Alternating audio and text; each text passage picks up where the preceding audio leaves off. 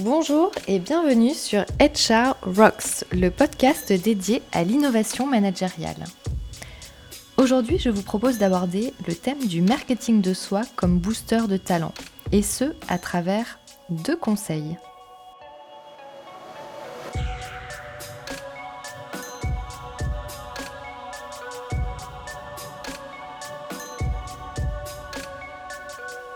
Marketing de soi ou le personal branding, comme on dit à LA, tout cela vous paraît futile et survendu. Détrompez-vous, il n'a jamais été autant temps d'agir sur notre marketing personnel. Et voici pourquoi. À l'heure où les formations académiques sont standardisées, où nos parcours ont tendance à se ressembler, où l'accès au savoir n'a jamais été si facile, où il faut savoir évoluer et se réinventer pour rester dans la course, il ne s'agit plus d'être, il faut savoir exprimer qui l'on est. Et surtout, le faire savoir. Pourquoi est-ce essentiel de faire du marketing de soi?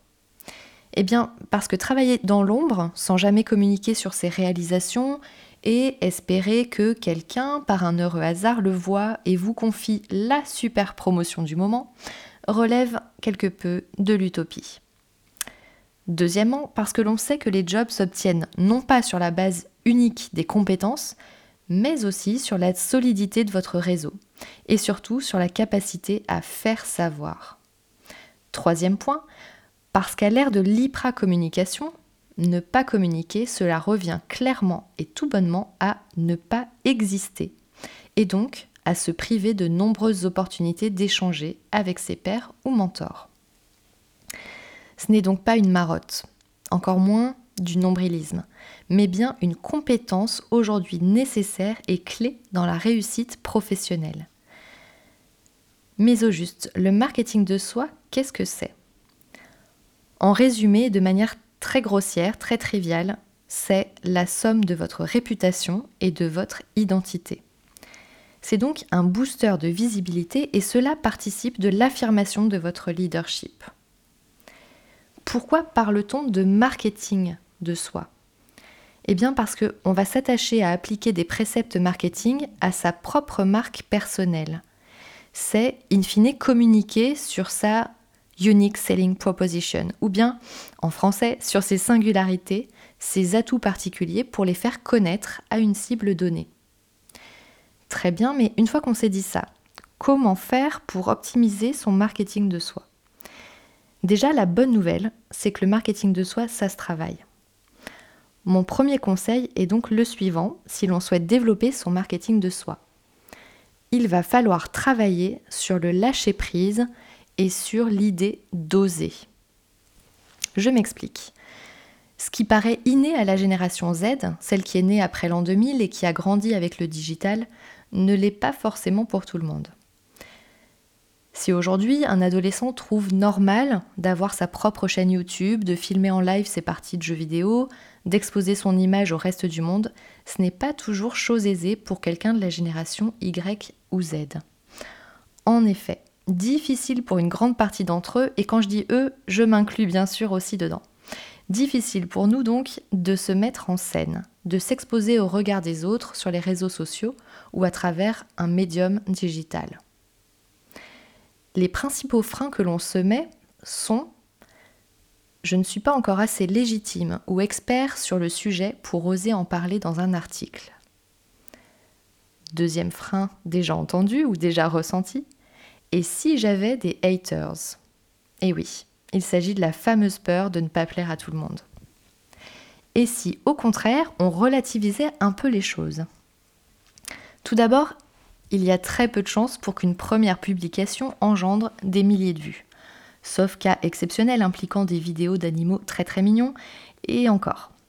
Donc, l'impact d'un éventuel ratage ou d'un article pas forcément très qualitatif ou manquant d'exhaustivité technique n'est pas énorme, puisque votre public, sans vouloir vous décourager, sera en général au début assez peu nombreux. Il s'agit donc de remettre en perspective l'impact de vos premières tentatives.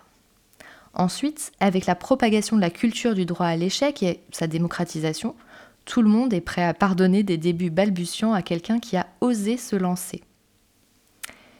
Et puis, sur le contenu. faites-vous confiance. Vous avez forcément des talents ou des zones d'expertise à partager, des convictions qui vous animent, des points de vue sur des sujets d'actualité. Il suffit d'oser les formaliser et les partager. Pour ce qui est des haters, avoir peur d'avoir des haters, c'est-à-dire des gens qui critiquent votre pensée ou votre personne, c'est aussi forcément avoir peur d'avoir des followers, en d'autres termes des gens que vous inspirez. Soyez clivant.